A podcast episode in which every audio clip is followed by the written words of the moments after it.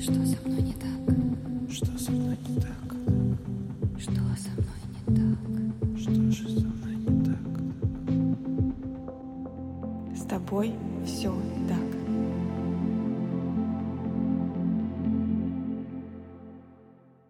Всем привет! Меня зовут Евгения Романова, я практикующий психолог и автор подкаста «С тобой все так», который посвящен психологическим травмам и их влиянию на жизнь человека. С тобой все так.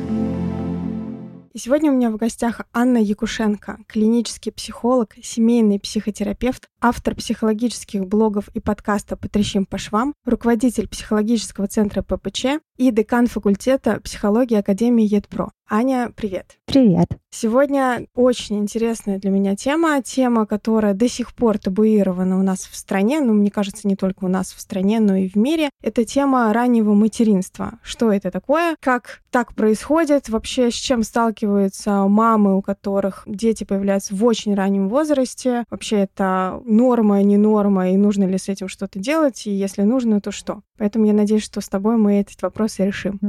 Надеюсь, что решим.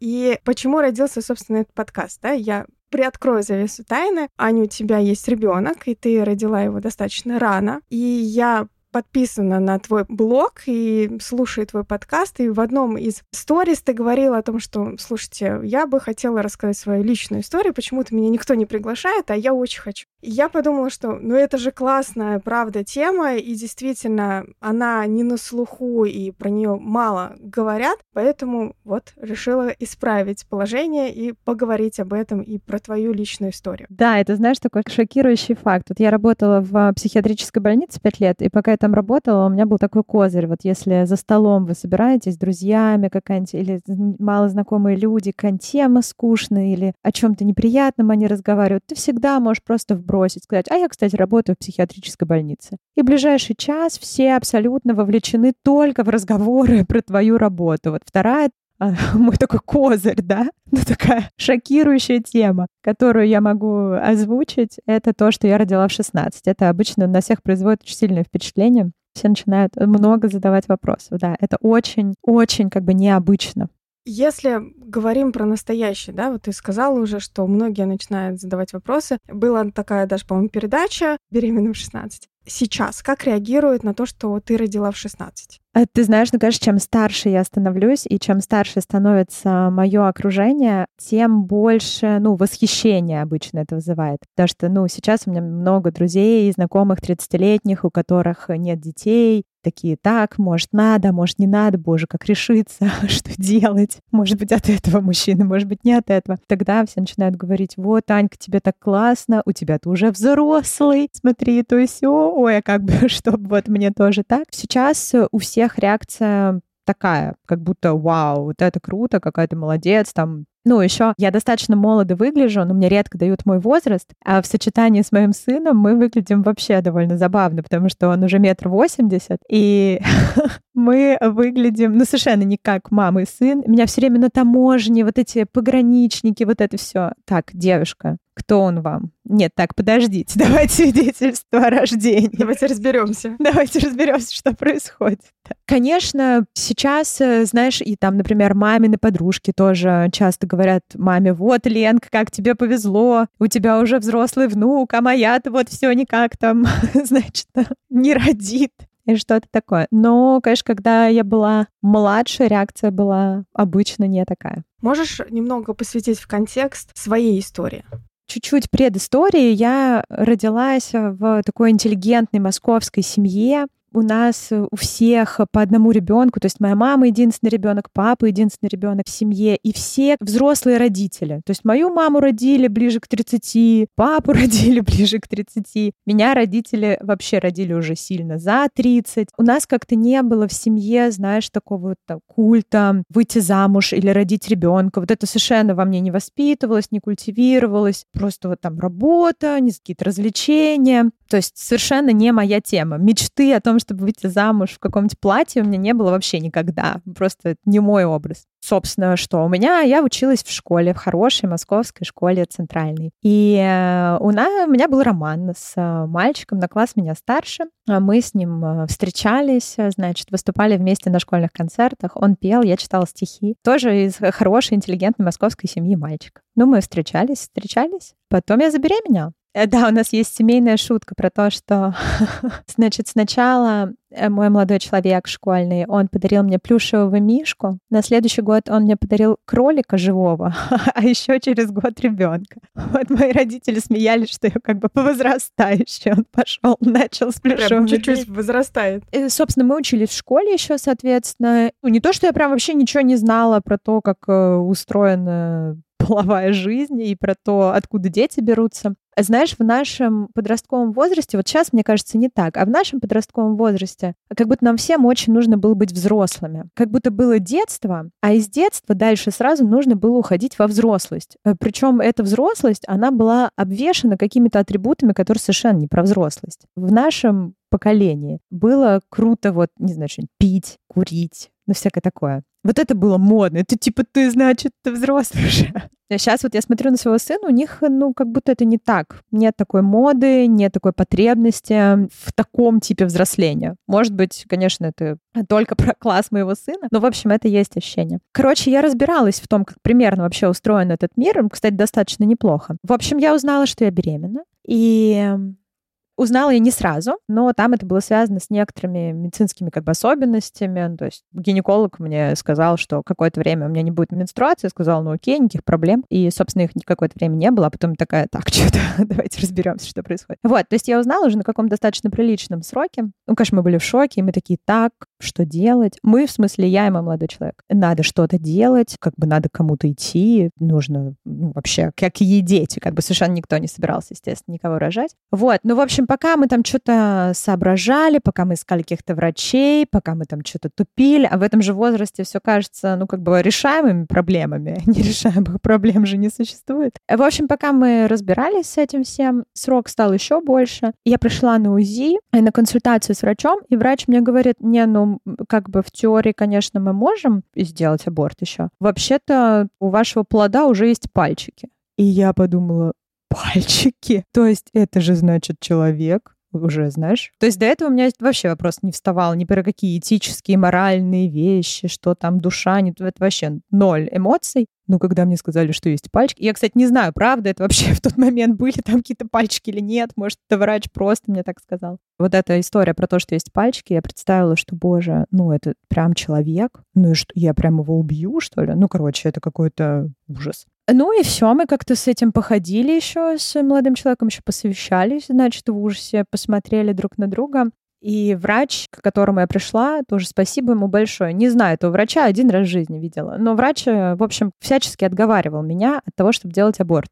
Не уверена, что это хорошая идея всегда, но в моем случае это прям точно огромное спасибо. Был такой трогательный момент, когда, знаешь, мы поняли, что все-таки у нас будет ребенок, первый раз вот это нам пришло в голову, э, когда мы это прямо осознали. И мы сидели в шоколаднице. Мой молодой человек купил мне малину со сливками. Такой там был десерт раньше. Не знаю, может, ты помнишь таких вазочках стеклянных?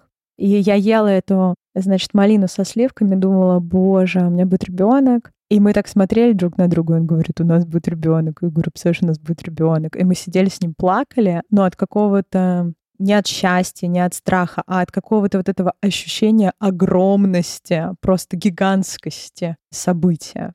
Классические вопросы, которые после этого задают обычно. Когда об этом узнали родители и что они сказали? Мы как-то долго не могли решиться, и по мне было не очень видно, что я беременна. Еще это подростковый возраст, когда, знаешь, дебильная фигура, все время что-то происходит, то куда-то одно выросло, другое уменьшилось, ничего не понятно. Как раз я хотела спросить, ты рассказываешь сейчас про срок, и у меня мысль в голове первая не про родителей, а то, что не видно было, что ты беременна, живот не рос. Живот рос, э, да, но достаточно долго было не видно, и никто, в общем-то, особо не, не догадывался. То есть, ну, было видно, что я поправилась, и как-то мне мама говорила, слушай, ну, переходный возраст и такое, ну, может, надо немножко как-то там собраться, взять себя в руки. Покрутить хулахуп. В общем, я сказала родителям на супер позднем сроке, в стиле после шестого месяца. И я не то чтобы сказала родителям, потому что мне было страшно. Я оставила УЗИ на столе. Такой у меня был способ. Ну, как смогла. из положения. Да, ну как-то я не могла представить, как я сяду и скажу, мам, короче, у меня не получалось. Знаешь, не хватало смелости. И я оставила, в общем, да, УЗИ на столе. И мама, значит, его нашла, естественно. А я жила с мамой, папой и бабушкой. Папа был на работе, значит, и мама с бабушкой изучили это УЗИ внимательно. Я пришла домой со школы. И они такие, Аня, что? Просто что? Какой срок? В смысле ты с ума сошла? Почему мы ничего не знаем, что происходит? У кого ты была? Э, где врачи? Вообще что делать? Боже мой, ну, короче, какой-то не очень осмысленный просто поток э, эмоций. И, знаешь, вот эта картина маслом потом. Все ждали прихода папы. Мы такие втроем, три поколения женщин собрались, значит, ну, сейчас придет мужчина, разберется, потому что нам ничего не понятно, что делать. И мы стоим в прихожей, значит, мама с огромными глазами, бабушка с огромными глазами, и я такая в какой-то смеси просто всех эмоций вообще существующих. И заходит папа с работы, такой в пиджаке, в галстуке, как, знаешь, тогда было принято такое, типа, Мгм, мгм. ну, заходит, смотрит на это все. На маму бабушка говорит, что случилось? И мама, я прям помню, как звучит мамин голос, знаешь, и мама говорит, Вов, у нас Аня беременна. И папа такой, о боже, я думал, что-то случилось. Ну, то есть он подумал, кто-то заболел или умер. Типа он такой, ну а что? Ну, ребенок прекрасно, а что плохого? Дети — это замечательно. Ну, в Какой таком хороший стиле. папа, какая хорошая реакция. Да, да, это просто вот ему памятник, сто процентов. И он сказал, да я вообще не вижу проблем. А что, ну деньги есть, как бы, что? Мы все в форме, молодые все, молодая бабушка, молодая прабабушка, отлично, ребенок, счастье, замечательно. Вообще, развлекайтесь, никаких проблем.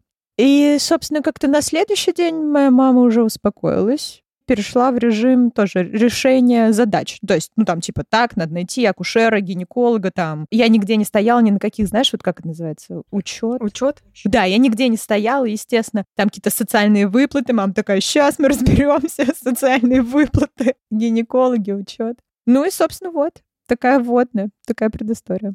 На самом деле это, наверное, один из самых больших страхов, да, когда беременеешь рано, это как рассказать родителям вообще, что произойдет после этого, когда ты расскажешь родителям, тебя там, не знаю, убьют, не убьют вообще, выгонят из дома или поддержат, потому что, ну, Да. это правда очень большой риск для подростков, они еще не самостоятельны, ну, в 16 лет, Мгм. точно ты еще несовершеннолетняя, да, чтобы там, не знаю, работать или куда-то устраиваться на работе при условии, что срок. И это очень так очень страшно и переживательно этот момент. Да, конечно. Но, знаешь, вот сейчас ты это говоришь, и мне кажется очень логичным то, что ты говоришь. Но в детстве, ну тогда, в юности, я как-то я не думала, что меня могут выгнать. все таки это не похоже на моих родителей. Но мне казалось, что просто моя мама, знаешь, она не переживет этого. То есть я, я даже не знаю, чего я боялась. Мне просто как будто вот это что-то слишком большое, про что я не могу сказать. Даже не представляю, как это сказать. То есть как будто мне казалось, что самая большая проблема э, во всем этом, конечно, заключается в том, что мама, ну, расстроится или как-то будет нервничать. То есть За папу ты была уверена? А, ну, нет, я, конечно, не была уверена, но как будто я переживала больше про маму. Но сейчас уже, честно говоря, много лет прошло, сложно вспомнить, почему именно я переживала за маму. А родители твоего молодого человека? Они узнали, по-моему, либо за неделю до того, как я родила. Ну, то есть вот прям уже, когда уже все. И он просто пришел и сказал маме, что мама, ты станешь бабушкой. И она сказала, ну, потом же много лет спустя, она говорила, просто, боже, ну, как можно было это так сформулировать, что за бред, типа. Да, ну, и после того, как я родила, мой молодой человек, он переехал к нам жить. У нас была большая квартира, в которой мы жили, соответственно, вот мама, папа, бабушка, мой молодой человек, я и ребенок. Мама потом все время говорила, что прекрасная получилась э, ситуация, потому что у нас был один ребенок, а потом вдруг стало три, потому что она на нас молодым человеком, в общем, смотрела как на детей своих тоже. Ты до последнего ходила в школу, я так понимаю. Как отнеслись к этому учителя? Потому что, ну, все таки я так приблизительно прикидывает где-то 2000 да, какие-то такие года. 2008, да. Ну, это такие года все таки не так, чтобы все было хорошо в этом плане. Видишь, так сложилось, что я родила весной в самом конце, а за несколько лет до этого у меня начался астматический бронхит. Это такая аллергическая штука, и она была весной. И последние года три перед тем, как я родила, я весной не ходила в школу, потому что я не дышала. И, в общем-то, в школе знали, что весной Анечка в школу не ходит. И поэтому последние пару месяцев, когда уже, ну, конечно, было бы видно, там, пару-тройку месяцев, я в школу просто не ходила. И, ну, как-то про это особо никто ничего не говорил. Типа, Анечка болеет, ну и болеет, и, в общем, лечится и лечится. И уже после того, как я родила, я еще родила в последний звонок. Ну, не мой, но, значит, у моих друзей в школе был последний звонок этого числа. И после этого мои родители пришли к заучу и сказали, такая ситуация, вот э, Аня, вот, э, значит, такого-то молодого человека из нашей школы, вот она родила. А мне еще оставался как бы год учебы. И мои родители сказали, что мы ее переведем в школу, чтобы она закончила экстерном в другую школу, потому что она не сможет каждый день ходить, соответственно. И вот все, давайте, пожалуйста, документы. Я вообще себе представить, что там происходит в школе, что там между собой говорят учителя. И это вообще каким-то мне страшным сном казалось. Ну, то есть, знаешь, это, это не то, что ты, не знаю, покурил в туалете, а это прям какой-то вообще супер жесть. Но наверное, первые несколько лет э, я особо в школе не появлялась после. Там особо поводов не было, честно говоря, появляться, но какие-то вот были потом, что там пять лет после выпуска, Мгм. 10 лет после выпуска. На какие-то такие мероприятия я ходила, и, ну, тоже, конечно, уже по прошествии времени, знаешь, ну, поскольку все хорошо у меня сложилось, все хорошо сложилось у а, папы моего ребенка и у моего ребенка, собственно, тоже, то, ну, и как-то все были лояльны. То есть я думаю, что, конечно, это и обсуждалось и всеми со всех сторон, но мне в лицо никогда ничего такого никто не говорил. Ну, какие-то шуточки там только, может быть, отпускали. Одноклассники тоже ничего. Ой, у меня супер трогательная история с моей э, близкой подружкой школьной. Ну, моя школьная лучшая подружка. Мы с ней жили в одном доме и учились в одном классе. И как раз был... Я никому ничего не рассказывала, пока ребенок не родился. Она тоже не знала. Нет, нет, вообще никто не знал. Да, у меня была конспирация. У нас с моим молодым человеком. Я даже не знаю, честно говоря, почему. Наверное, нам было стыдно или страшно. Наверное, мы ну, ждали, что нас не поддержат. И наоборот, я думаю, казалось, что еще, знаешь, добавлять проблем поверх вообще вот э, не хочется. Собственно, последний звонок. Все тусуются около школы. Я родила, и отец моего ребенка подходит к моей лучшей подружке и говорит, Даша, у тебя план на вечер есть? Она говорит, нет. Он говорит, тогда пойдем расскажу тебе кое-что. Присядь. Потом всякие смешные, знаешь, были истории, что ну, там спустя месяц она мне говорит, и я сейчас вспоминаю, Ань, а мы с тобой шли в школу вот утром вместе из дома. И мы на урок опаздывали, и я тебе говорю, Ань, побежали! И ты такая побежала. И я сейчас думаю, боже, а ты же была беременна. Ну, короче, знаешь, вот такие истории. Получается, что в этом плане тебе, ну, можно сказать, повезло, то, что твои родители поддержали полностью, да, что так сложилось, что вообще школа тебя в этом плане в какой-то мере миновала, да, и друзья, Мгм. подруга точно тоже здесь поддержала. Но все же бывает же по-другому, да, и бывает не так. Как тогда справляться вот с таким давлением, с хейтом, когда ты беременна в 16 или раньше, да даже в 17-18, неважно. Мне кажется, тенденция будет похожа. Ой, да, и ты знаешь, я думаю, что на самом деле настолько удачных кейсов, как у меня, но мне прям кажется, что их нет, ну или очень мало, что это прям супер редкость. Ну, потому что сейчас я отвечу на твой вопрос, но Мгм, сначала мгм. скажу, что у меня, ну, реально все сложилось супер хорошо. Я очень легко выносила, я очень легко родила. У меня не было никаких проблем со здоровьем, у ребенка не было никаких проблем ни с чем. Нас с ребенком обеспечивали в первое время мои родители. Мои родители сидели с э, нашим ребенком сразу после школы. Я поступила на очное отделение, на бюджет. Я закончила с красным дипломом. Э, моя бабушка, значит, и все мои бабушки сидели с ребенком, все помогали, все все делали. Ну, короче, у меня супер удачный кейс. Вот он просто один на миллион, реально. И поэтому в этом смысле как будто не то, чтобы на меня в этом смысле стоит равняться, знаешь, ну потому что тут очень много факторов, которые прям э, идеально сложились. Но при этом вот это ощущение, что я как будто, с одной стороны, ребенок это правда счастье, да, с другой стороны, у меня было ощущение такое, что я, ну, как бы некоторое преступление совершила. Ну, что это настолько ненормативно, настолько выбивается из того, что принято, из того, что нормально. У меня было супер много по этому поводу переживаний, и я как будто прям пыталась избегать э, возможности столкновение с вот этим хейтом, да, общественным. То есть, например, я поступила в универ, и в универе я не рассказывала, что у меня есть ребенок. Просто я про это не говорила. Я жила свою обычную институтскую жизнь как будто бы. Еще, знаешь, у меня была такая идея, ну, я, конечно, себе не очень в ней признавалась, но вот э, спустя время я понимаю, что она заключалась в том, что когда я родила, то все взрослые, кто об этом узнавал, они начинали говорить что-то в стиле «Ой, Бедная девочка, да у нее не будет детства, да у нее не будет юности, да значит кавалеров не... Ну, короче, карьеры тоже не будет, ничего не будет. И мне кажется, что у меня вот это была идея про то, что если я не рассказываю про это в универе, то тогда я могу получить обычный университетский опыт. Вот я там буду обычный как бы в этом смысле, знаешь? Э, не белые вороны, там, не отличающиеся. Меня не будут знать, как, а, это та, у которой ребенок. А меня просто будут знать, как меня. И вот это, мне кажется, что мне очень было важным. И я как будто это, ну, таким способом получила. Хотя у этого способа, конечно, были свои проблемы, потому что потом, ну, я с кем-то начала близко дружить, и кому-то я про это рассказала, значит, а кому-то я не рассказала, потом кто-то обиделся. Ну, в общем, потом все узнали. Ну, в смысле, потому что потом я перестала это вообще скрывать, потому что я выросла, как-то окрепла, и здесь, э, честно говоря, супер сложно дать совет э, про то, как справляться с хейтом, потому что я думаю о том, что если вообще человек Э, ну, уже оказывается в ситуации, что он родил ребенка, то сама по себе эта ситуация, она, ну, достаточно незащищенная. Даже если это взрослые люди, и у них там все прекрасно, они к этому шли, но все равно это очень большая ответственность, это большая нагрузка, это очень а, сильные изменения в жизни, к которым сложно быть готовым э, на 100%, да. Такое, что к чему нужно адаптироваться.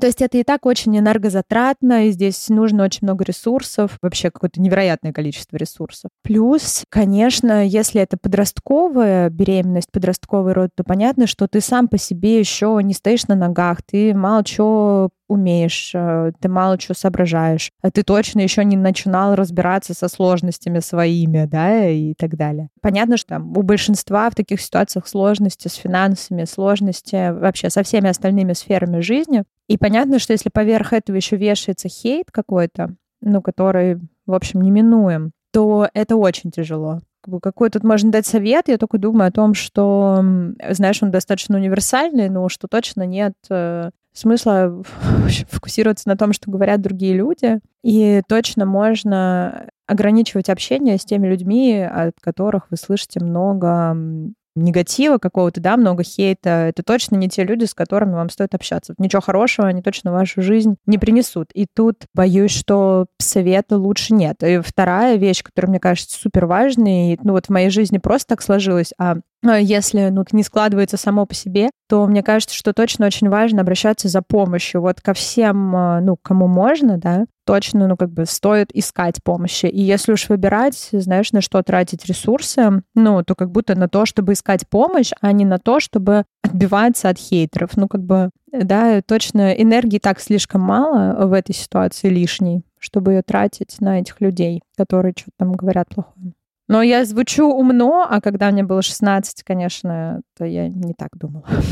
Да, и здесь тоже важно то, что ты сказала про помощь, потому что действительно хейт хейтом, но есть еще поддержка, да, когда тебя отворачивают близкие люди. Это действительно тяжело в любом возрасте, уж в 16 тем более. Тогда, наверное, про поддержку здесь тоже как раз это про помощь. Mm-hmm. Даже если это будут не близкие, к сожалению, люди, но это будут те люди, которые смогут поддержать. Mm-hmm все же, что было для тебя самого сложного в материнстве?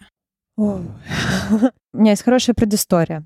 Э, моя мама родила меня в 36. Я единственный ребенок, рожденный в браке, желанный, все такое. Мама рассказывала все время эту историю, что, значит, вот я родилась, и она приехала со мной из роддома, положила меня в кроватку, посмотрела на меня и говорит, я подумала, кровать такая большая, а Аня такая маленькая, и вот она такая маленькая, но на всю жизнь.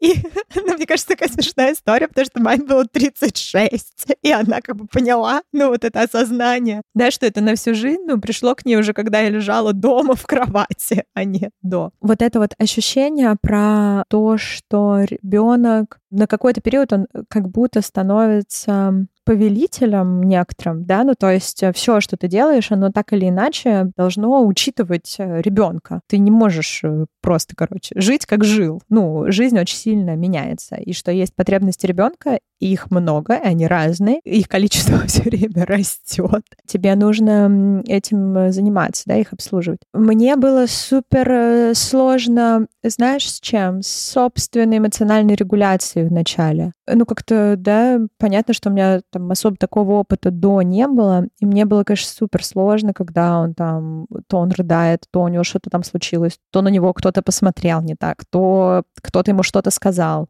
И я же жила, ну, как бы с этим, то есть, ну, понятно, все говорили, ну, какая она мать, 16 лет, она же что, она там может, ничего не может, и всякое такое. И у меня было вот это ощущение, что так, я должна справиться с этой миссией, да. И понятно, что это, в принципе, материнское ощущение, оно часто у мам очень есть, да, что вот если ребенок плачет, я плохая мать, если, я не знаю, ребенок не так себя ведет, я плохая мать. И вот этот стыд такой материнский, да, который распространяется как будто на ребенка. Ну и у меня здесь был вот свой этот прикол про то, что я как будто изначально уже плохая мать. То есть ну, я как бы изначально, ну типа, блин, а что от нее ждать 16? Ну типа, что она может? Понятно, ничего. Вот это чувство, ну, мне кажется, оно мне много вообще отравляло нервов, знаешь, и я думаю, что в общем, если бы его было меньше у меня, если бы я тогда ходила на терапию, например, с этим чувством, то, ну, моя жизнь была бы сильно проще, и наши там отношения, может быть, э, с сыном тоже были в этом смысле проще, потому что меня, конечно, очень напрягало вот это, когда что-то происходило такое, да, где я могла бы подумать, что люди подумают, что я плохая мать. А вот это было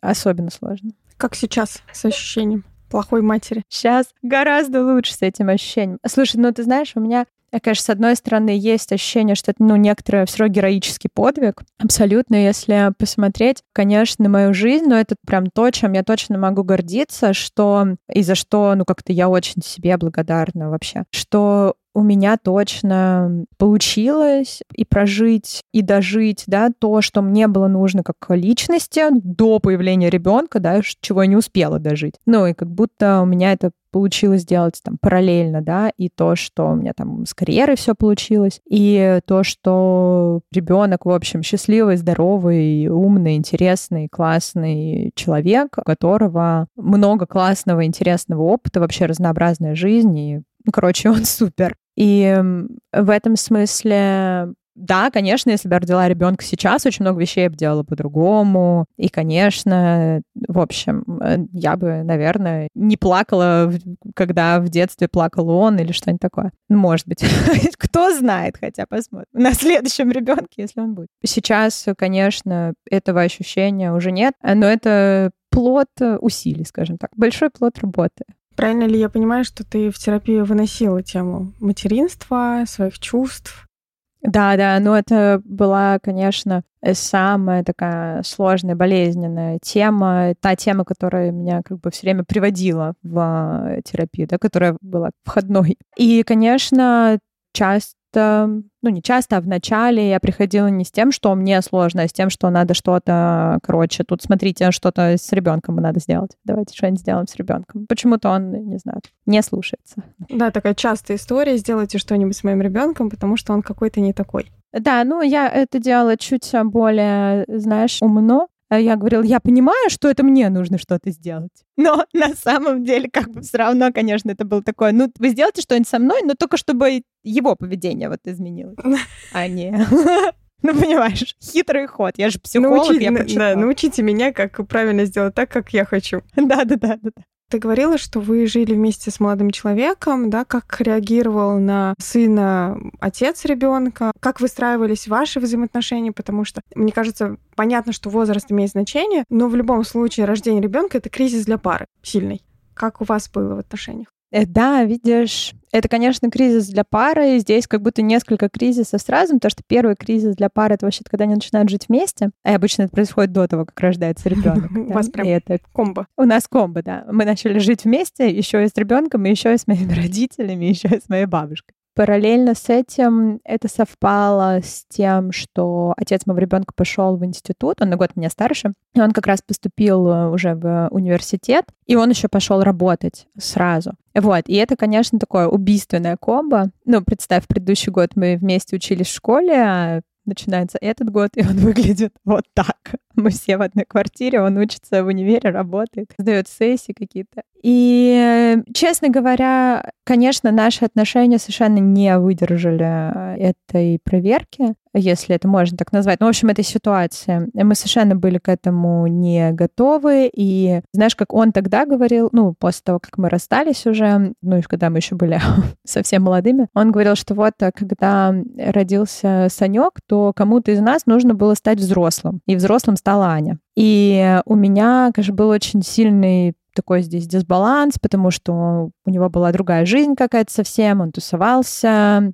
Мне, конечно, было супер обидно, что он там может пойти, я не могу пойти. Ну, короче, всякое такое. У него, в общем, начались еще некоторые свои проблемы, не буду здесь про это говорить. Мгм. Ну, в общем, через два года мы э, расстались. Я была инициатором э, расставания. У нас были непростые отношения некоторое время, и это было связано, ну, с тем, что у него в жизни происходило, и с тем, что он не хотел со мной расставаться. Ну, то есть как-то он ко мне много чувств питал э, еще какое-то долгое время. У меня появился молодой человек, и он по этому поводу переживал. В общем-то, был длинный, непростой период. Но спустя некоторое количество лет папа моего сына, у него как-то все супер сложилось, а, он женат, у него своя карьера, у нас э, отличные отношения, а более того, у него прекрасные отношения не только с ребенком, но и с моим мужем. Как-то сейчас прям э, последние лет, не знаю, пять, все прям супер у нас э,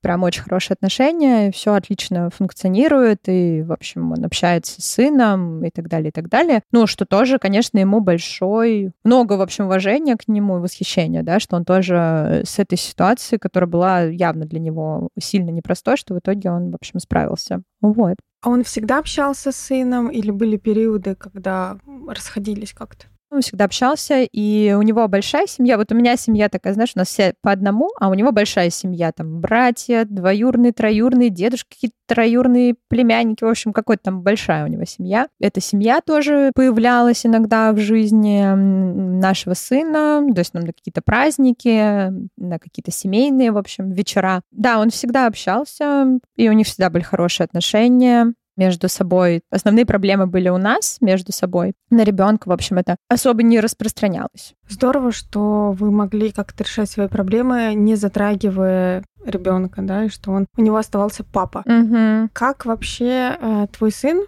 узнал вашу историю, узнал ли он, в каком возрасте, как это сказалось на нем, не сказалось, о том, что вот меня родили в 16. Не было такого, что он прям в какой-то день про это узнал, потому что, ну, это вообще не табу сейчас, не тайна. Был только этот период в универе, когда я про это не говорила в универе, но мой сын, собственно, и не ходил со мной в универ, понятно, ему было до пяти лет весь этот период. А если друзья какие-то приходили к нам, были родственники или кто угодно, все всегда знали. В этом смысле я вообще как не делала тайны ни из чего. Да, он знал, конечно, еще когда был маленький, что, ну, как будто я отличаюсь от остальных родителей. Э, Ну, и это, в принципе, даже невооруженным взглядом как бы видно было, да, ну, потому что все-таки большая разница. И я еще выглядела, ну, знаешь, бывают подростки, которые выглядят, ну, взрослыми, а я, ну, совершенно не выглядела взрослым. Часто бывало, что спрашивали, это сестра, не сестра, какая молодая мама. То есть вот этот контекст, он, ну, как-то всегда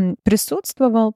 Я не знаю, были ли у него с этим действительно прям какие-то сложности или там я за это сильно переживала, мне казалось, что его могут там как-то стебать или как-то на него это может сказываться. Ну, в общем, либо он мне не рассказывал, либо, правда, ничего такого не было. Была смешная история, знаешь, два года назад Саше было 13, там, соответственно, да, что-то мне, а получается, сколько, 29. Э, Значит, Саша собрался ехать со своим другом И со мной, у нас есть квартира в Болгарии, мы вот собрались, значит, на лето поехать в Болгарию на там, месяц. И Саша хотел взять своего друга.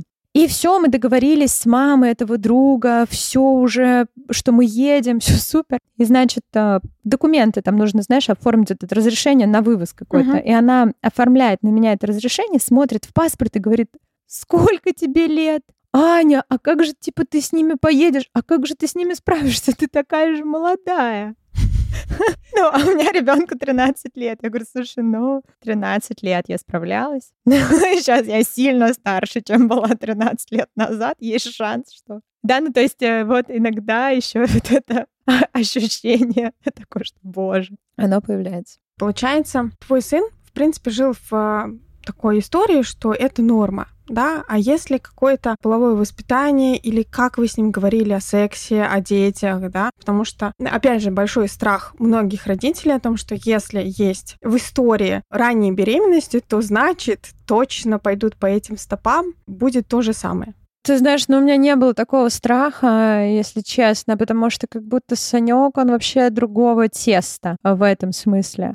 То есть, э, ну, я, и его папа, мы в 13 уже условно лет были такие супер что-нибудь хулиганье, какие-нибудь клубы, тусовки. Ну, тогда еще все это было очень модно, еще мы в центре Москвы, там золотая молодежь, вот этот весь движ. Э, У нас в школе очень много было всякого запрещенного, при том, что это была как бы элитная такая школа. А у Саши в его классе, не знаю, в его поколении, но они играют в компьютерные игры, гуляют. Э, То есть вот этого всего движа, знаешь, который был у нас, там вообще нет. И Саша, ему было 11, наверное, или что там. И я говорю, Саш, моя подружка зовет нас с тобой пойти на квест. Пойдем вместе на квест. И он говорит, мам, я не хочу. Я говорю, ну как же ты не хочешь? Это твоя любимая, значит, моя подружка. Пойдем на квест, будет супер. И он сел так рядом со мной, говорит, мам, ты пойми, у меня сейчас такой возраст, что мне не очень интересно общаться с родителями и их друзьями. Это не значит, что я вас больше не люблю. Это не значит, что я больше не часть семьи. Просто сейчас мне интереснее со сверстниками. Понимаешь, мам? И знаешь, и после этого я подумала, ну как бы кто кому должен какое-то воспитание типа организовывать, просвещение. Ну то есть он как будто вот в плане вообще каких-то границ, представления о личности, об отношениях, о коммуникации, как будто он супер развит, вообще по-другому. То есть он э, такой, так, мне нужно там э, по расписанию, вот я соблюдаю расписание подъемов 15 лет, лето. Я хочу питаться, значит, правильно по расписанию там какому-то. Так, сейчас у меня урок, так, каждый, значит, второй день я делаю такие-то физические упражнения, вот список. Ну, короче, знаешь, как будто вот не его проблема. Э, Но я имею в виду, что просто вообще другое в этом смысле поколение. У нас достаточно доверительные отношения. Ну, как-то я старалась, по крайней мере, с какого-то возраста, хотя мне это, конечно, тяжело э, давалось, потому что меня воспитывали по-другому, но я старалась достаточно открыто говорить а, про какие-то вещи, связанные с сексом, и вообще, ну вот, со всеми табуированными темами, которые были там в нашем детстве, и не говорить, как, знаешь, там, краник, что там, Печенька. печенька, это что? А ты не знаешь эту прекрасную историю? В каком-то городе в Америке, собственно, половые губы девочки называли печенькой. Но это история про инцест. Но смысл в том, что она начала говорить, мама, папа трогает мою печеньку, папа хочет мою печеньку, и мама говорит, ну, ты что, жадная, поделись печенькой. Да, и из-за того, что неправильно называются половые органы, ну, девочка пыталась объяснить, девочке там лет пять, по-моему, пыталась объяснить, э, ну, собственно, что-то здесь не так, ее не понимали, да, поэтому, да, такая история про печеньку, она была какая-то такая в том году, ну, достаточно резонансная. Да, э, ну, слово печенька я еще не знала. Это мое любимое, это тут пирожочек, вареничек, а вот эти пельмешек. Э, Не, ну, пестики и тычинки еще не забываем. Да, ну, в общем, э, как-то я старалась про это более открыто говорить. Но тоже, видишь, э, в моем детстве все-таки я не могу вот э, сказать, что я просто не знала что-то, что такое контрацепция, или э, что такое сперма, или откуда берутся дети, или что такое месяц. Ну, то есть я хорошо знала предмет, скажем так, причем сильно до того, как, э, в общем, я вступила в половую связь, как будто это такая информация, которая там хорошо циркулировала у нас в детских кругах. Мне ее рассказывали не родители, но я была очень в теме. Еще тогда появились, знаешь что, журналы, типа молоток и что-то такое. И там вообще-то все было написано. Там нужно было просто немножко уметь читать между строк. Но в целом там все объяснялось, как что устроено. У меня совершенно, короче, нет страха про то, что Саша сейчас э, организует мне внука. Но если вдруг это произойдет, то ну, тогда у меня есть шанс побить просто все рекорды, мне кажется, по возрасту, как бы когда стану бабушкой.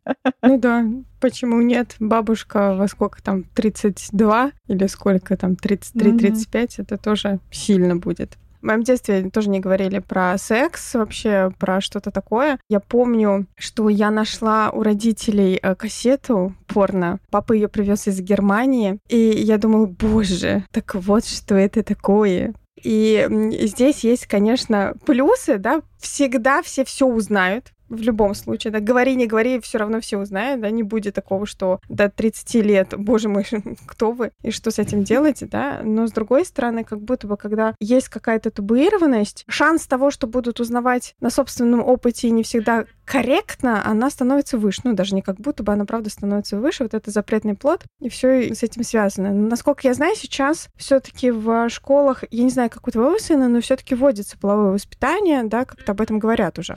Да-да, говорят, говорят. Э, даже, знаешь, э, когда я училась в школе, у нас были уроки про месячные. Значит, и к нам приходили представители, не помню, ну типа Always, предположим. Каких-то, короче, прокладок. Я не знаю, как они законтрактировались с нашей школой, это начало нулевых. Ну, в общем, как-то это происходило. И у нас, ну, типа раз в полгода, наверное, был вот урок, где нам показывали вот эти видео, как синюю жидкость там наливают на прокладке. Тут знаменитая реклама нулевых. Почему-то все время синяя жидкость, которую наливают в прокладки. У Саши в школе были какие-то, в общем, в эту сторону движения, но Саша, конечно, благодаря интернету и достаточно широкому своему кругозору, он гораздо лучше знает предмет, мне кажется, чем необходимый минимум из школы. Что в целом, знаешь, как будто он хорошо разбирается, в общем, в вопросе, хорошо понимает, как что устроено, там, из психологической точки зрения как будто тоже. Сейчас часть слушателей такая говорит о том, что, ну, конечно, он же сын психолога. Естественно, он э, более осознанный. Конечно, просто ну, повезло ребенку. Эм, ну, сын 16-летнего психолога. Повезло. Тут как сказать. Слушай, ну, сто процентов, конечно, должно быть половое воспитание. Если такое, ну, мы про это говорим, то, ну, сто процентов про это нужно рассказывать, потому что, конечно, я знаю много людей, много историй про то, как, боже мой, начались месячные, что это, это кровь, я умираю, у меня болезнь, что происходит. Ну, кстати, вот про это со мной мама говорила. Точно, заранее, много раз. Вот здесь это точно прям мама со мной обсуждала, отдельно рассказывала, как раньше было, что люди делали раньше, ну там как вата, как там что. То есть вот тут у меня прям было вообще широкое знание там родительское. Но, да, мне, например, еще я смотрела фильмы вместе с родителями, где были, например, постельные сцены, и э, моя мама могла рассказать, что происходит. То есть, понятно, что это не, не порно, конечно, но некоторые, да, тут мои родители как-то этим занимались, действительно. Наверное, сильно больше, чем, в принципе, это принято, да, потому что обычно скорее детям просто закрывают глаза или говорят, выйди из комнаты. Перематывают еще? О, перематывают.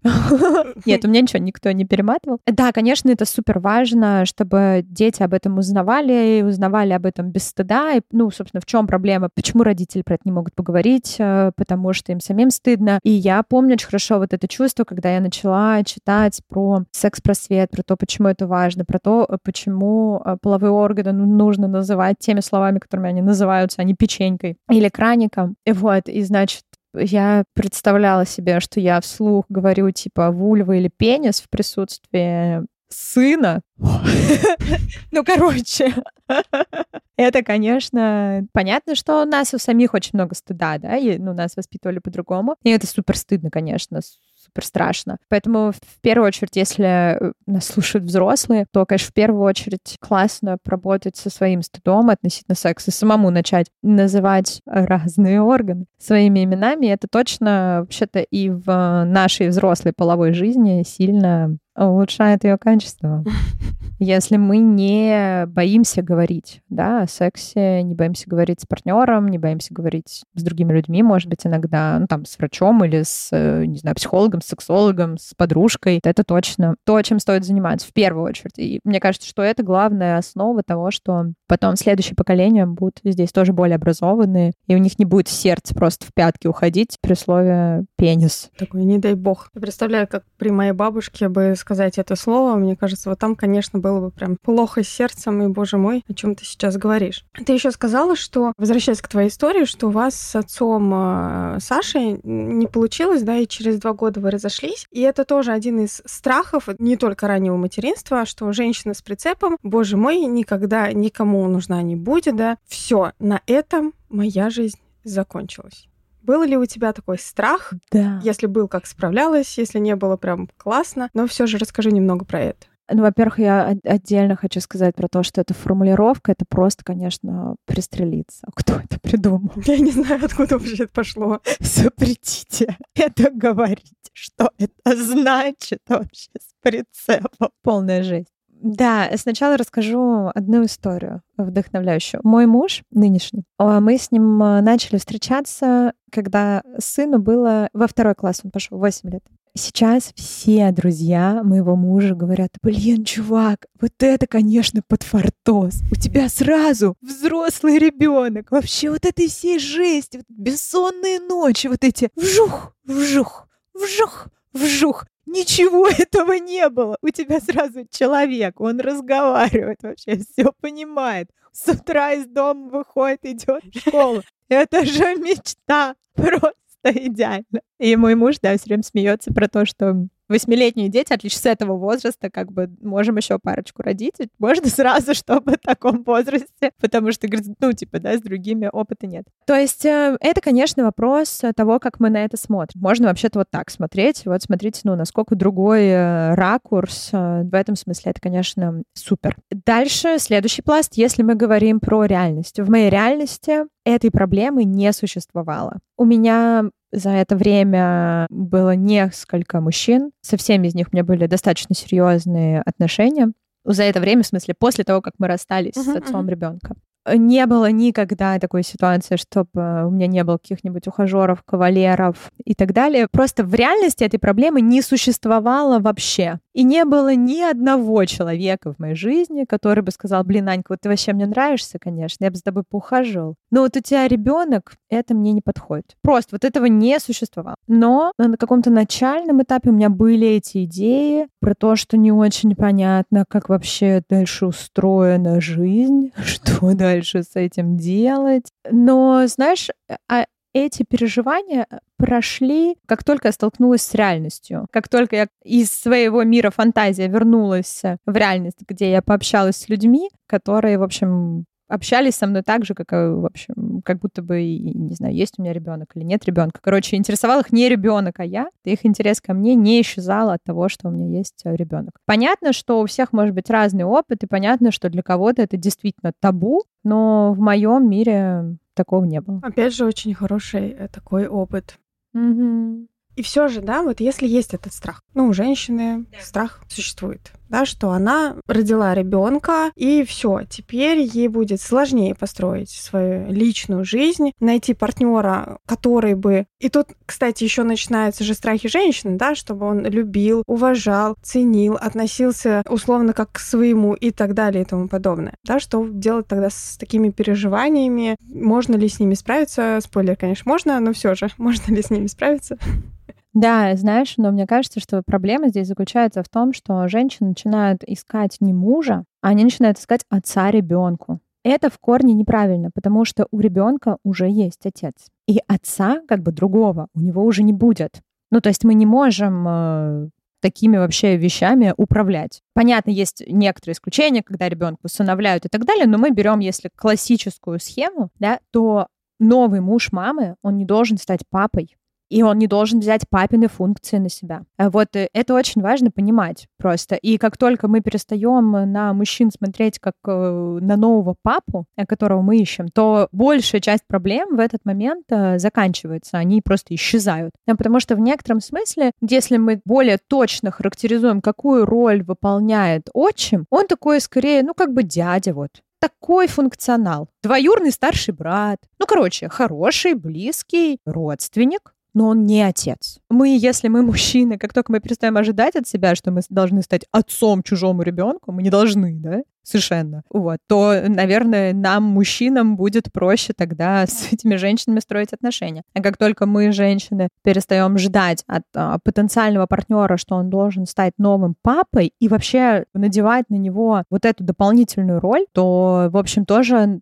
становится сильно меньше проблем здесь, мне кажется. Да, здесь я с тобой соглашусь полностью, да, потому что часто перемешиваются эти роли внутри какое-то такое отношение. И ты говорила про своего мужа и про своего сына, что у них отношения какие сейчас? Хорошие, по-моему, отношения, если я правильно помню, да? А как вообще у них формировались отношения? Это тоже такой, ну, важный, мне кажется, период. Да, вот мы начали встречаться. У меня и мужа, и сына зовут Саша. Я, значит, познакомила Саш друг с другом. Просто представила, вот это мой друг. Ну, когда мы еще не особо встречались. Такой у нас был какой-то период, то есть даже не то, что это была прям ложь. Потом я сказала сыну, что мы встречаемся. Потом мы сходили еще где-то, мы побыли втроем. Потом у моего мужа, у него племянники, они ровесники моего сына. Мы организовали несколько каких-то мероприятий совместно, где мы ходили там в кино или куда-то еще как-то мы походили куда-то втроем. Спустя какое-то время все больше и больше стал появляться у нас дома. Мы все больше и больше стали куда-то ходить. И да, спустя какое-то время я сказала Саше, который сын, что мы планируем снимать квартиру, жить вместе. Как-то, короче, постепенно, постепенно это происходило. У моего сына есть удивительная способность, что он невероятно адаптируется вообще ко всему, что происходит, гораздо лучше, чем я и чем все остальные вокруг. Э, я думаю, что ну, среди прочего, это связано с тем, что ему много к чему нужно было адаптироваться. Мы меняли квартиры, у меня менялись партнеры, он менял школы, мы меняли страны. Короче, много всего происходило, правда, в его жизни. Первые полгода, по моим воспоминаниям, сейчас была некоторая притирка. И особенно, насколько я помню сейчас, мне кажется, что возникало напряжение в тех ситуациях, когда мой на тот момент будущий муж пытался взять на себя какие-то воспитательные функции. Вот если он пытался что-то запретить, да, то есть встать вот в какую-то такую позицию, то вот это как раз было то место, где возникало много напряжения. А если он в этой позиции не оказывался и оставался в позиции, ну, такого, в общем, дяди, скажем так, да, который не запрещает, не наказывает, э, не определяет сам правила, а следует тем правилам, которые есть как бы от родителя, да, то тут сразу становилось все хорошо. И у нас, ну, был некоторый такой вот период, когда мы эти роли выстраивали. Сейчас они как-то выстроились. Ну, в смысле, сейчас уже давно, уже сколько лет мы вместе живем. Но сейчас у них довольно прикольные отношения. Я бы сказала, что они, ну, так, они стебут друг друга. У них есть такие свои шуточки, знаешь. Но мой муж помогает с какими-то вещами сыну. Он может с ним провести какие-нибудь беседы такие экзистенциально про жизнь, там всякое такое. Но он не занимается как бы воспитанием вообще и не занимался. Но во всех остальных вопросах он как бы участвует, помогает. Получается, что воспитание это твое, да? Вы как-то это определили или оно так само ну, по себе пошло? Мое и отца. Угу.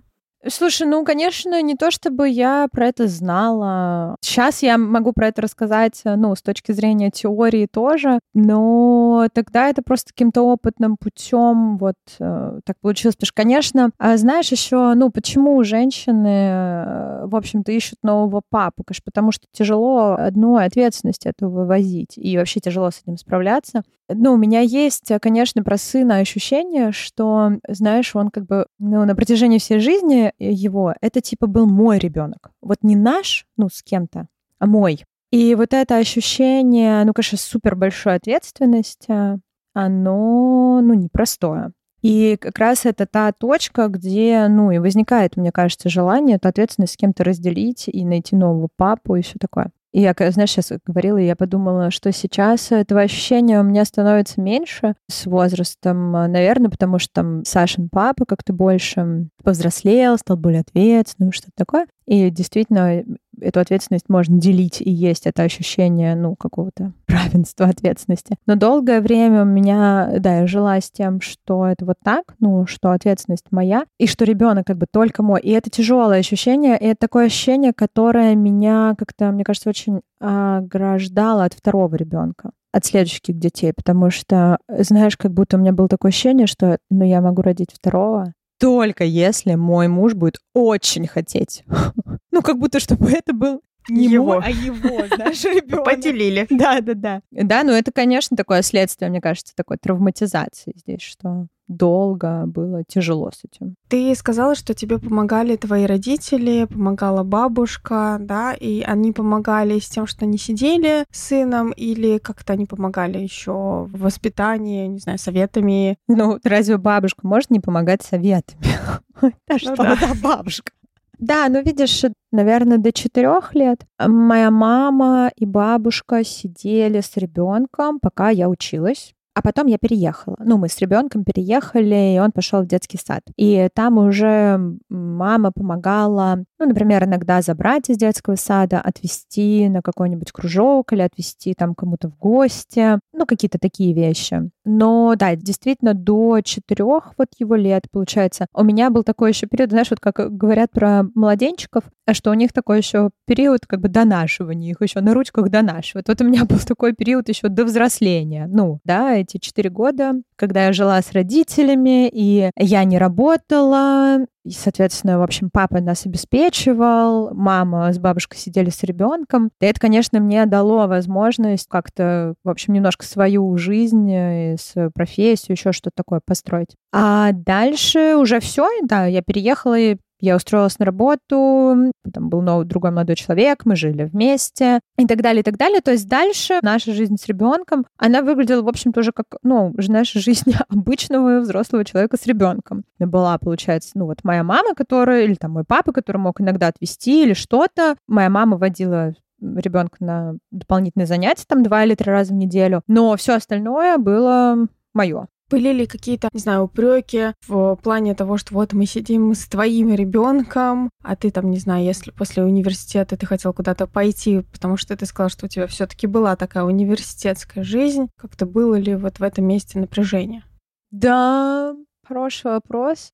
Я сейчас боюсь соврать, потому что тоже уже как будто, знаешь, столько времени прошло с тех пор. Но мне кажется, что в целом, если мне нужно было куда-то пойти, я могла всегда прогулять универ. А Я хорошо училась, и как будто э, мне все прощалось. В этом смысле да, а это как бы мое время уже. Тут я что хочу. Вот то, что я готовилась к экзаменам и домашку делала по ночам, вот это я уверена. Я думаю, что, конечно, меня отпускали вечерами. Я думаю, что мне это чего-то стоило. Но я вот так детали уже не помню. Но думаю, что, да, меня отпускали. Думаю, что отпускали. Слава могу себе представить, что моя мама не отпускала бы меня гулять.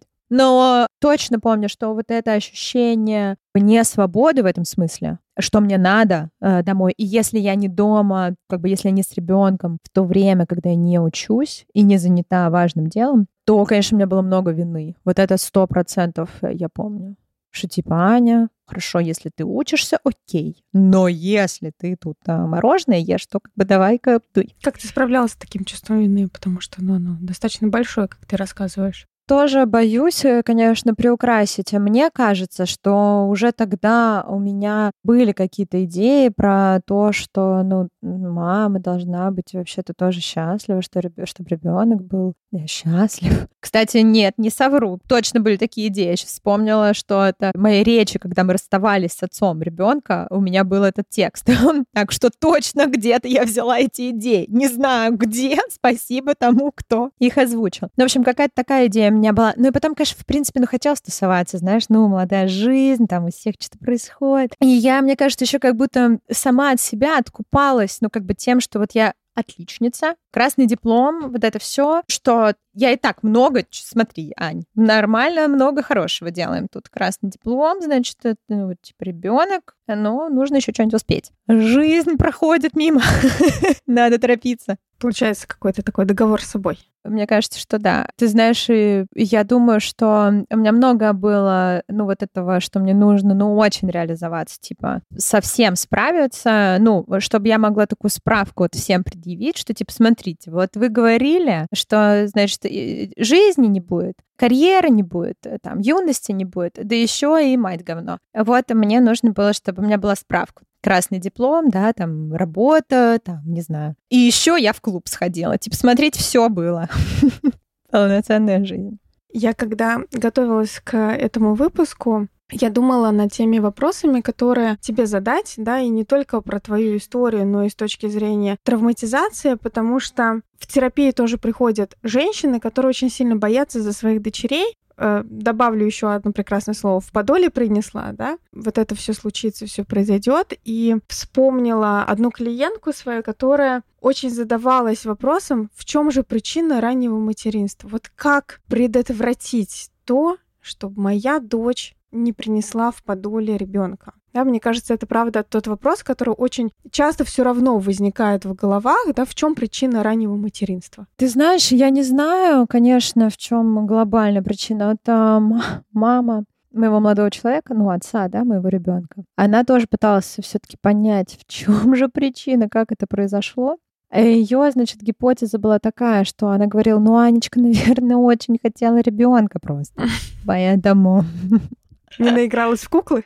Ну да, или ну просто, ну не знаю, не наигралась в куклу, да. У мамы была тоже какая-то мысль, она с ней ходила, она ее так по кругу, как бы она к ней иногда возвращалась, что... Потому что я братика в детстве просила, когда, ну, мне было четыре, типа там, пять, семь, не знаю. И у мамы была такая идея, что ну вот это может как тот братик, ну это почти как братик. Ну как-то так у нее, в общем, она тоже пыталась объяснить, как это произошло, почему. Я думаю, что, ну, разные причины бывают, э, то есть, знаешь, понятно, что, наверное, большой процент причин, он связан с какой-то глупостью, ну, в смысле необразованностью или там непониманием, или вот этим ощущением э, безответственности в плане безнаказанности, что ничего не будет, или все решаемо, или а что вообще может произойти. Да, ну, как со скалы прыгать на слабо вот в море. Ну, типа такое, а что такого? Конечно, я думаю, часть э, причин э, каких-то, она здесь лежит. Но вот э, мне кажется, что все-таки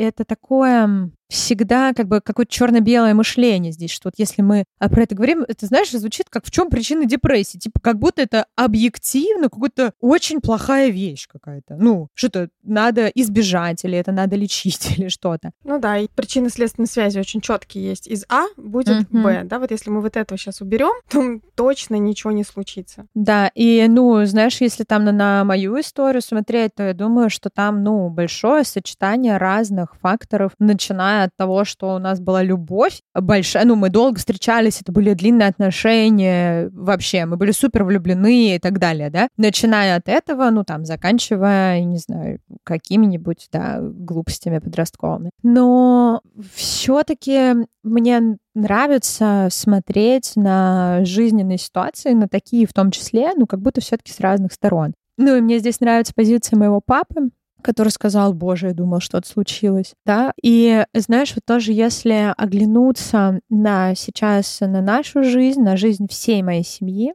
то, конечно, вот то, что родился тогда Саша, это супер, ну просто, не знаю, божественное проведение, ну просто. Это настолько прекрасно получилось, потому что сейчас из моих бабушек и дедушек уже никого нет в живых, мне уже достаточно давно, и до того, как они умерли, у двух из них была деменция достаточно долго, то есть если бы я родила после 20, у них ни у кого не было бы правнука, да, мой папа умер год назад. Если бы, да, я родила позже, у него не было бы внука, так у него был внук 13 лет. И, ну, он 13 лет был дедушкой, это огромный опыт. Моей маме сейчас 67, да, ну, потому что она поздно родила достаточно, и тоже, когда родился Санек, она была супер молода, в форме, у нее была энергия, и было интересно, и был супер кайф. Понятно, было сложно, как с любым ребенком, в общем, есть свои сложности, но абсолютно она была, и она тоже про это все время говорила, когда уже ребенок родился, что, боже, Аня, слава богу, ты не родила, как я, типа в 36. Она говорит, то, что я представляю, что мне было бы 72, мне бы этот ребенок, ваш внук, просто нафиг вообще не нужен, уже не интересен и так далее. Моей бабушке, которая жила с нами, этот правнук дал пять лет жизни, сто процентов, просто это было ее огромное вообще счастье. Ну, короче, да, я думаю, что на меня, не знаю, насколько это, в общем, корректно звучит, но, конечно, на мою жизнь и на мое отношение к жизни это очень сильно повлияло. Конечно, я была абсолютно оторва, совершенно бесшабашная в 16 лет. Абсолютно точно я бы не стала психологом, совершенно сто процентов. Абсолютно точно не была бы отличницей. В общем, всего моего пути, ну, который есть сейчас и который я очень высоко оцениваю, а, его бы точно не было, если бы да, тогда, ну, у меня появился ребенок, и действительно, в общем, мне нужно было вырасти, и я такая, так, ну-ка, давайте-ка разбираться с этой жизнью. Абсолютно точно я бы занималась чем-то другим вообще, и так далее, и так далее. То есть эм, ну, и вообще и не было бы замечательного, чудесного Санька, который супер кайфовый, правда. В этом смысле я думаю, что, конечно, у любого материнства может быть очень много плюсов и очень много минусов. И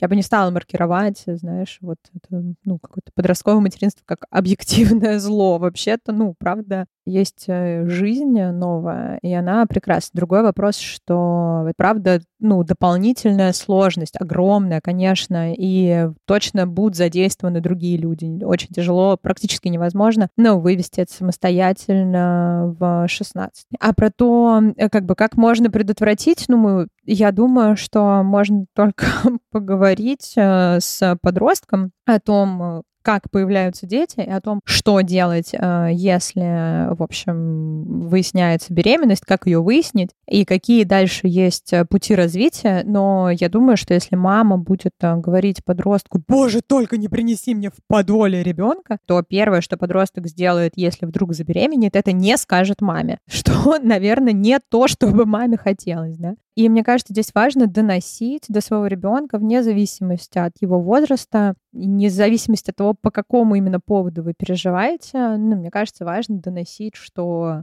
я тебя люблю, я всегда на твоей стороне, я всегда готов прийти на помощь, я всегда готов поддержать, я сделаю все, что от меня зависит для того, чтобы в твоей жизни было максимально все хорошо. Если у тебя возникают любые сложности, проблемы и так далее, ты всегда можешь прийти ко мне, я никогда не буду тебя осуждать, и я всегда сделаю все, что я могу для того, чтобы помочь тебе решить твои проблемы. Это как будто вакцина от огромного количества проблем, не только от подростковой беременности. И тут, знаешь, мы плавно переходим к самому такому квинтэссенции, наверное, вопросу. Это про травматизацию, да? Как раннее материнство или прерывание беременности, в частности для молодых, может травмировать женщину? Видишь, когда я родила, мне казалось, что есть я и еще вот на MTV там вот эти, которые, или где там, на Муз-ТВ, которые беременны в 16, или ТНТ, я не помню, где это было. Ну, что это вообще нет такого опыта, да, как будто ни у кого. Но из-за того, что как бы я родила, то получилось получилось, что мне начали рассказывать много. И оказалось просто, что у огромного количества женщин есть опыт прерывания в беременности там до 20 лет.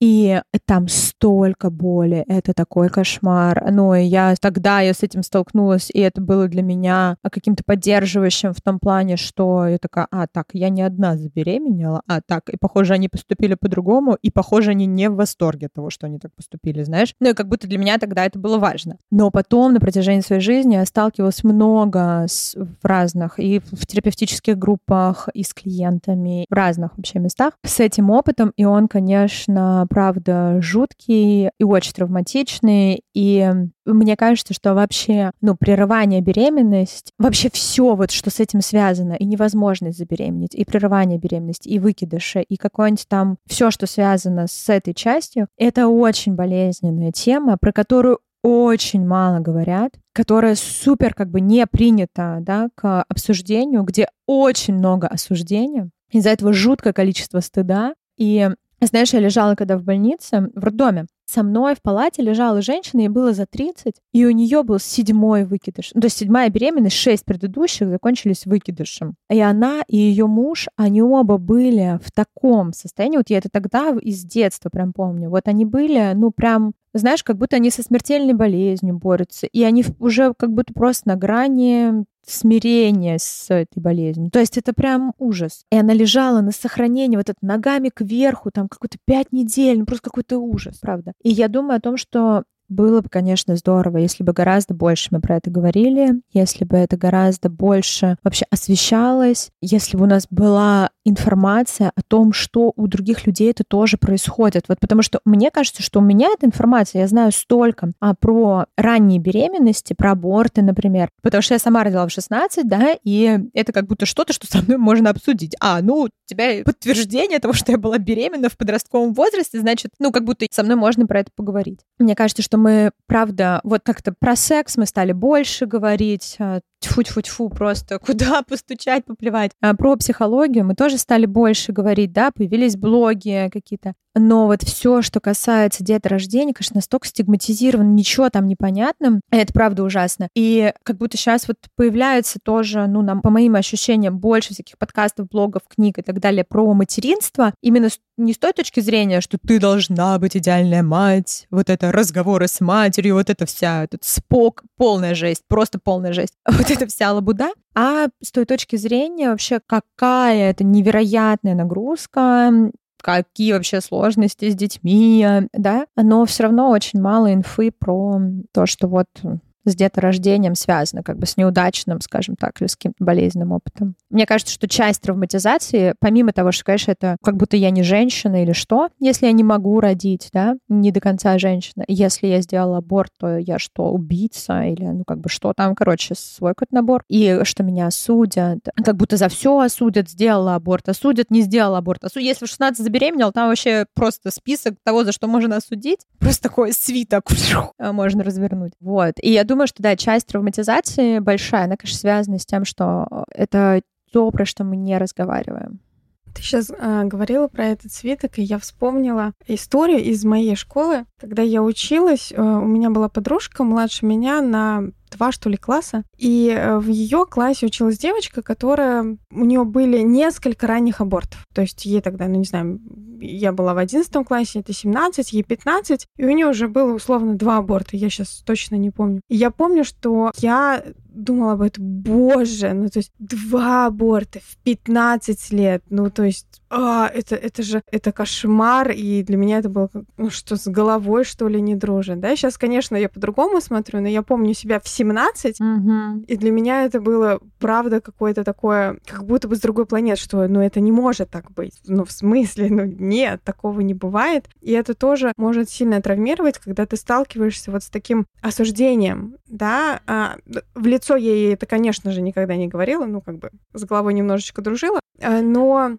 Угу. В любом случае, это то, что ты рассказывала, да, что я даже не знаю, о чем, точнее, как угу. обо мне говорили в школе, да, когда узнали, что я забеременела, да, и вот это ощущение хейты, об этом сейчас тоже очень много говорят, про буллинг в школе, про это тоже говорят, но как будто бы буллинг в школе не затрагивает историю про угу. то, что девочки могут, правда, беременеть, да, и тогда это не просто буллинг, а просто какое-то уничтожение, может быть, человека и размазывание его просто в какую-то непонятную субстанцию, особенно если нет поддержки какой-то. Да, но видишь, э, еще, конечно, тут, если про меня говорить, то важный фактор, что и я, и отец ребенка, мы были как бы, то, что называется popular kids. Мы были супер социально успешные. И нас в обычной жизни как бы не булили ну, как бы он был вообще звезда школы. Я, в общем, у меня тоже все было хорошо, абсолютно с социальным как бы, успехом в школе. И я боюсь представить. То есть мне казалось, что это просто, короче, меня растопчет. И я боюсь представить, конечно,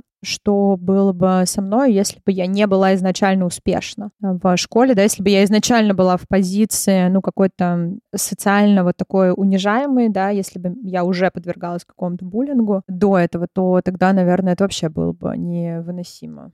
Тут, э, ну, тоже такой, как будто, мне кажется, важный фактор да. Мне кажется, развеяла, между прочим, в своей истории еще один миф, что дети из благополучных семей не могут э, забеременеть в 16.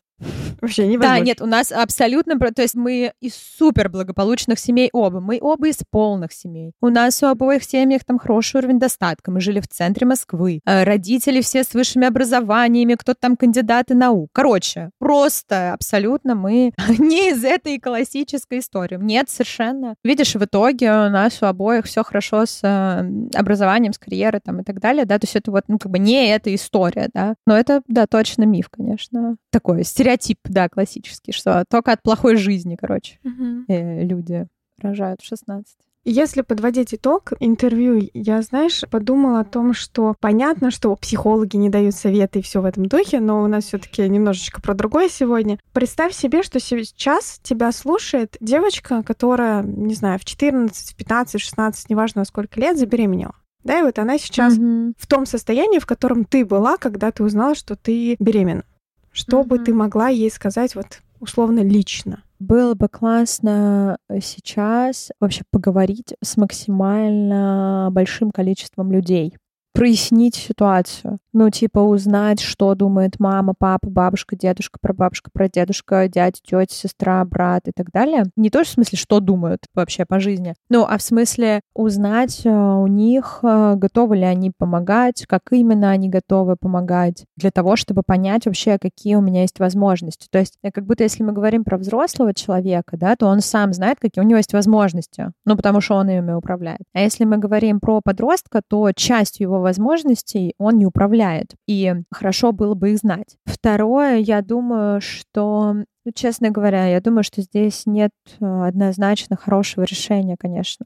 Потому что, да, у меня все сложилось э, супер, но вообще нет какой-то уверенности, что во всех ситуациях это складывается так и так далее. И как будто рожать ребенка, когда нет никаких возможностей, да, нет никакой собственной устойчивости, нет никакой собственной жизни, это может быть супер плохо и для матери, и для ребенка, и это может просто быть э, таким умножителем страданий для всех. Да, я тут не хочу про какую-то моральную часть, вот этическую, там, божественную, религиозную и так далее, я ее опущу совершенно. Но на мой взгляд, тут нет удачного решения, да, и то, и другое может быть очень травматичным, и то, и другое при определенном стечении обстоятельств может быть единственно правильным, как будто бы. Я думаю, что и с тем, и с другим решением точно было бы хорошо сходить к психологу. Ну, может быть, сейчас, э, если есть такая возможность, может быть, э, в более взрослом возрасте. Но если у вас есть э, опыт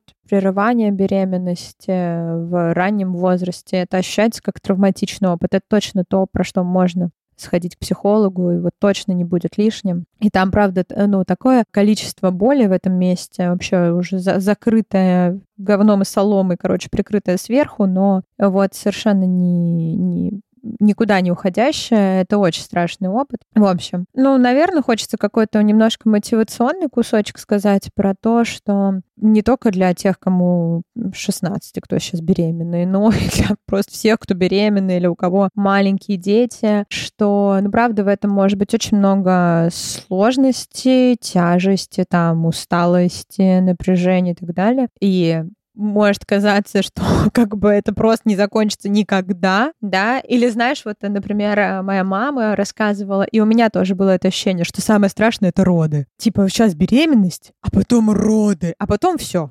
Ну, типа, Самое страшное это роды. Потом ты такой, что? Роды? Да боже! Вообще никаких проблем. Можно мне поспать? Я еще пару раз рожу, только поспать, да? Э, Короче, что точно это все проходит, а ребенок остается. И знаешь, у нас тут была смешная история. Значит, у меня у друзей начали появляться дети, наконец-то. Долгие годы я была одна с ребенком. Теперь у меня уже совсем не ребенок, а у друзей начали появляться. И тут мы, значит, тусовались, там был двухлетний ребенок, и мой сын на это смотрит, знаешь, как он орет там, просто ест землю, вот это все, во все стороны сопли, слюни. И мой ребенок, значит, на это смотрит, так поворачивается ко мне, говорит, мам, я вообще не представляю, зачем люди заводят детей. У меня нет ни одной просто гипотезы. Кошки, типа, гораздо лучше. Я говорю, ну, Санек, ну вот э, из таких, да, ну, плачут, капризничают, все такое, а потом вырастают, такие, как ты, взрослые, классные, вот ради этого, и что же, заводят. И Саша мне говорит,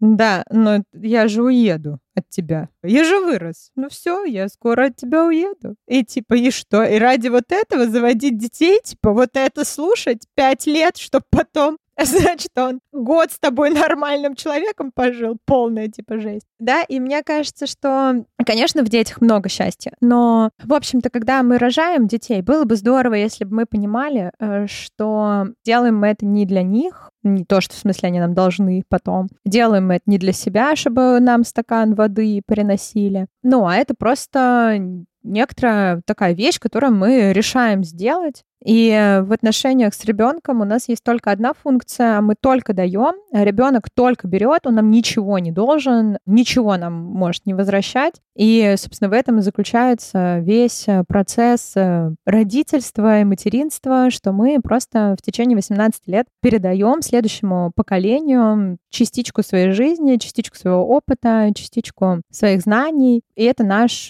такой вот вклад в мироздание. Просто в нас вкладывали а потом мы вкладываем следующих. И наши дети долг отдавать будут не нам в прошлое, а своим э, детям будут просто передавать э, следующее в их будущее. И точно не стоит заводить детей, чтобы решить какие-то свои проблемы для каких-то функций, задач, не знаю, чтобы удержать мужа или чтобы доказать что-нибудь маме или еще, в общем, ни из-за каких задач точно не стоит ради этого рожать э, детей. Но при этом, когда дети появляются, у них, в общем, помимо, конечно, большого напряжения, ответственности и так далее, много всякого классного, а потом они вырастают, становятся чудесными людьми, и это супер приятно. Такая очень позитивная нота.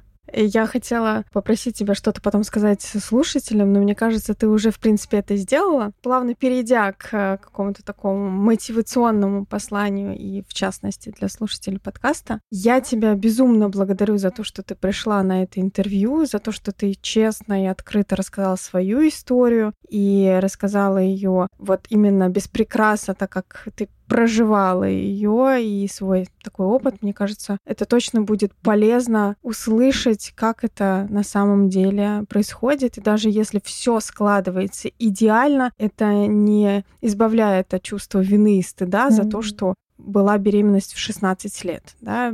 Хорошие условия никак не влияют на то, что ребенок забеременеет или не забеременеет. Это mm-hmm. не всегда зависит только от родителей.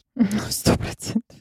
Да. Да, спасибо тебе большое, Аня, за то, что ты была здесь. Спасибо, что позвала. С вами был выпуск подкаста «С тобой все так» и я его ведущая Евгения Романова. Пока подписывайтесь, пишите комментарии, я все обязательно передам Ане. До встречи. Пока.